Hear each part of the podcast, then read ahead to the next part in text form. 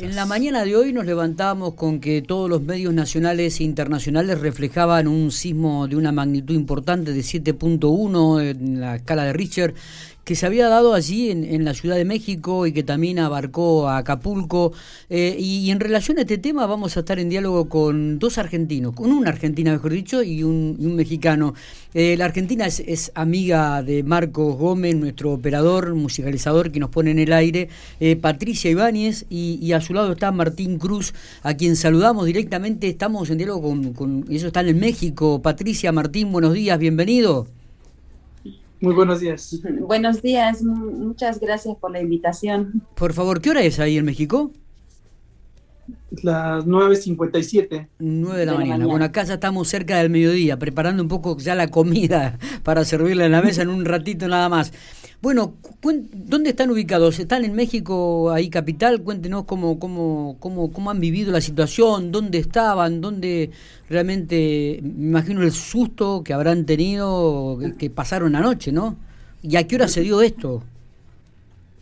Bueno, esto fue minutos antes de las 9 de la noche. 9.30, 9.49 más o menos, 9.50, acá fue 9.50. Ah, ok, estábamos, bueno, eh, yo estaba en ese momento estudiando, eh, estaba haciendo unas actividades, eh, tenemos una casa de dos niveles, estaba en la parte de la planta baja y mi esposo, mi hija estaban arriba. bueno, sí se sintió bastante fuerte. para mí como argentina, creo que, bueno, es el segundo temblor que siento aquí. El intenso fue hace cuatro años, justamente fue cerca del mediodía, eh, donde yo sentí que realmente me empujaban, pero no podía diferenciar lo que es un temblor. Vengo de Argentina, del sur de Argentina, no sé lo que es un movimiento sísmico, pero este sí lo pude detectar. Eh, fue mucho más fuerte, este fue intenso. La mesa se movió de un lado al otro, es una mesa rígida, pues maciza, fuerte. Eh, alcanzo a mirar, miro otro objeto porque tenemos la costumbre de mirar, hay que mirar hacia un lugar donde haya algún objeto que se pueda llegar a mover, que te dé indicios de que esto está sucediendo o, o no es producto de tu imaginación, ¿no? Claro, claro. Y sí, efectivamente había un cuadrito que tenemos y se movía de un lado al otro como un péndulo y no, en ese momento lo que haces es yo lo único que atiné fue cerrar la laptop y me dirijo hacia la escalera y les grito, le grito a mi esposo que se baje, que está temblando. Mi niña ya venía ya bajando y le vuelvo a gritar a él y ya no salimos, o sea, directamente es, ir hacia la puerta, no, no te da tiempo a, jalar algo más, a llevarte algo más. Lo que tenés que hacer es ponerte a salvo. Y lo que hicimos fue salirnos a la calle. Eh, nos encontramos a, los vecinos también afuera, todos en pijama.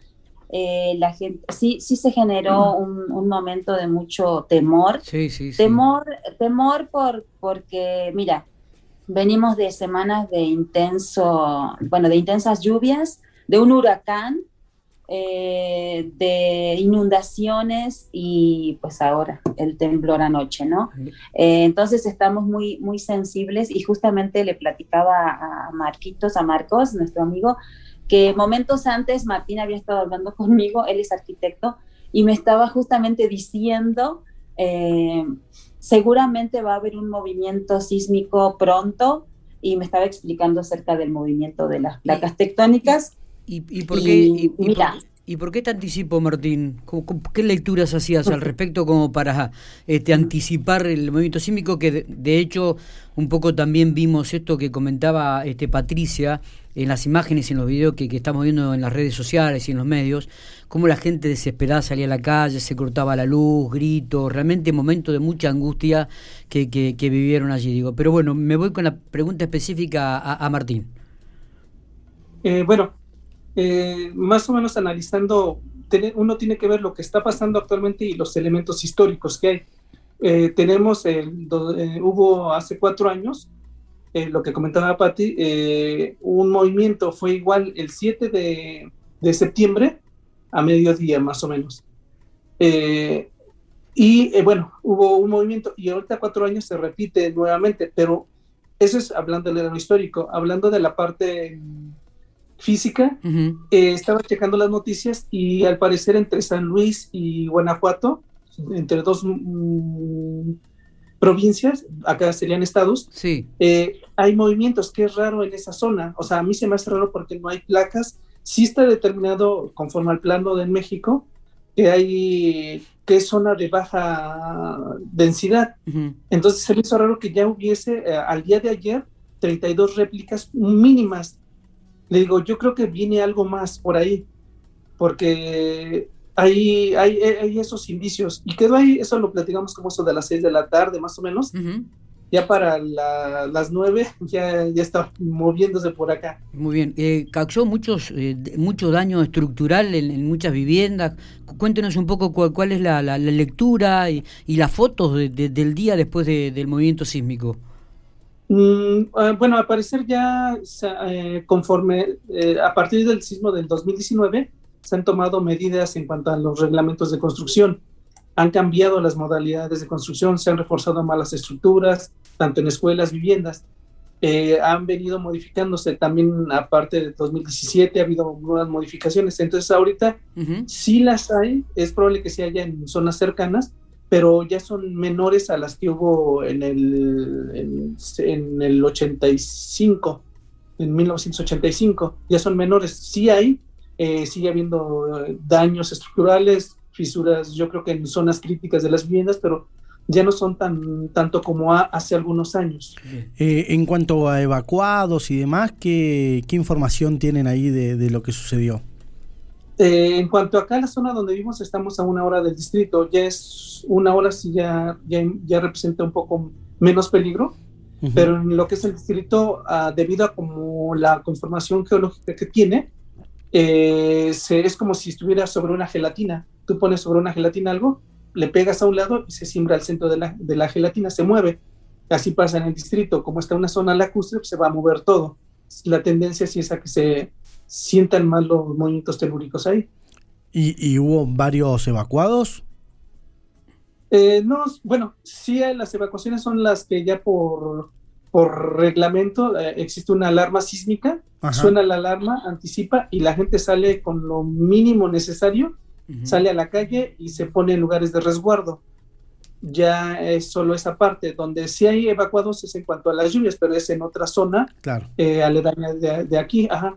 Está bien. Eh, se habla de que hasta el momento, por lo menos los datos que, se manejan los medios nacionales aquí, este, una sola víctima habría arrojado este movimiento sísmico. ¿Ustedes manejan algún otro dato este, diferente al momento?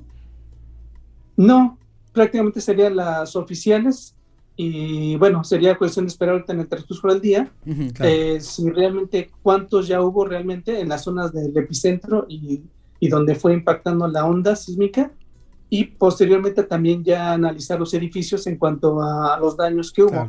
Y obviamente ya tendrían que intervenir protección civil de cada estado, municipales y federal. ¿Hubo alguna réplica ahora o solamente quedó en eso? Parece ser que sí hubo. Hubieron sí, hubieron mm. más de 50 réplicas durante la noche. ¡Apa! Bien. O sea que estuvieron prácticamente con los ojos abiertos toda la noche, entonces. no, ya se acostumbra uno de alguna manera. Yo no me acostumbro. Claro, claro.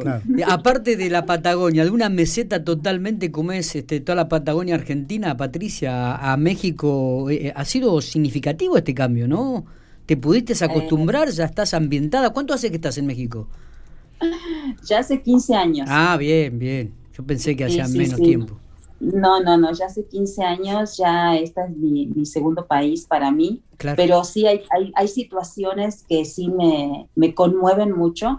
De hecho, un día antes estábamos viendo, eh, por, debido a, a malas decisiones, eh, se desbordó un río en Tula y, y pues eh, murieron 17 personas dentro de un hospital. Imagínate en esta situación de pandemia, se fue la luz y gente que estaba intubada, eh, perdió la vida bajo esas circunstancias, otras personas debido a, que la corriente los, los arrastró porque la, ciudad se inundó. Entonces, un día antes de esto, luego anoche el, sismo, eh, sí, sí, a mí, a mí no, no me deja de, sensibilizar, ¿no? Todavía Te, aseguro que te hablo y estoy temblando porque este, sí me genera angustia y, mucha tristeza porque aquí en México se ven cosas que en Argentina gracias a Dios no. pero bueno. para cerrar la, nota, este, ¿cómo, ¿cuál es la situación actual allí de saliendo un poco de lo que es el movimiento sísmico de, la tragedia de esta Diego? ¿Cómo, cómo es la, la situación de, de, la pandemia, del COVID allí en México en estos momentos? Hoy en la mañana veíamos las cifras, veíamos las cifras, ¿verdad? Hoy en la mañana se ha mantenido pues relativamente alto, ¿no? Esto, eh, a pesar de que eh, muchas personas ya han sido vacunadas, yo una de, ellas, eh, debido a mi labor docente. Eh, mira, no nos ha garantizado nada esta vacuna. Hay mucha gente que, está perdiendo la vida aún en la segunda dosis. Y mm, lo que sucede es que pues es un virus que ya llegó para quedarse y es algo que tenemos que, entenderlo, ¿no? Gracias a Dios en, en nuestra familia no, no, ha sucedido ningún caso de contagio, pero sí hemos eh, tenido pues noticias de, gente conocida que este virus les ha atacado y no han durado más de 15 días, ¿no? Eh, se ha mantenido estable, se, se han detenido las vacunaciones, ¿verdad? Mm. Eh, no sé por qué, debido a qué sea esto, justamente hoy en la mañana veíamos estas noticias. creo que al, al, al, ¿cómo se llama? al país le ha llovido fuerte, ¿no? O sea, nos ha caído una tras otra, una tras otra, y creo que ni aún las autoridades pueden reaccionar a cómo enfrentar todo esto, ¿no? en cuanto a una pandemia que no acaba. Además de la pandemia, los fenómenos meteorológicos que tampoco lo han, los han ayudado y acompañado, indudablemente. No nos dan tregua. Martín, Patricia, este, a la distancia, este, le agradecemos a Marco la posibilidad que nos ha dado de poder dialogar con ustedes. Eh, les agradecemos muchísimo, este, les deseamos que la pasen de la mejor manera posible y bueno, y cuídense, es lo único que le podemos decir desde aquí y a la distancia, ¿no? Eh, seguramente en algún momento, si la vida así lo, lo, permite, quizás nos podamos volver a encontrar este, a través de Marcos, eh, personalmente. Así que abrazo grande eh, y, bueno, cuídense mucho. Igualmente para ustedes, un abrazo para mi querido país, a Marcos, a toda su familia y gracias por esta oportunidad y Dios les guarde y les bendiga allí donde están, en la labor que hacen y a nosotros aquí, ¿no? en este país tan eh, versátil. abrazo grande. Por favor. Gracias. Bonito día. Igualmente.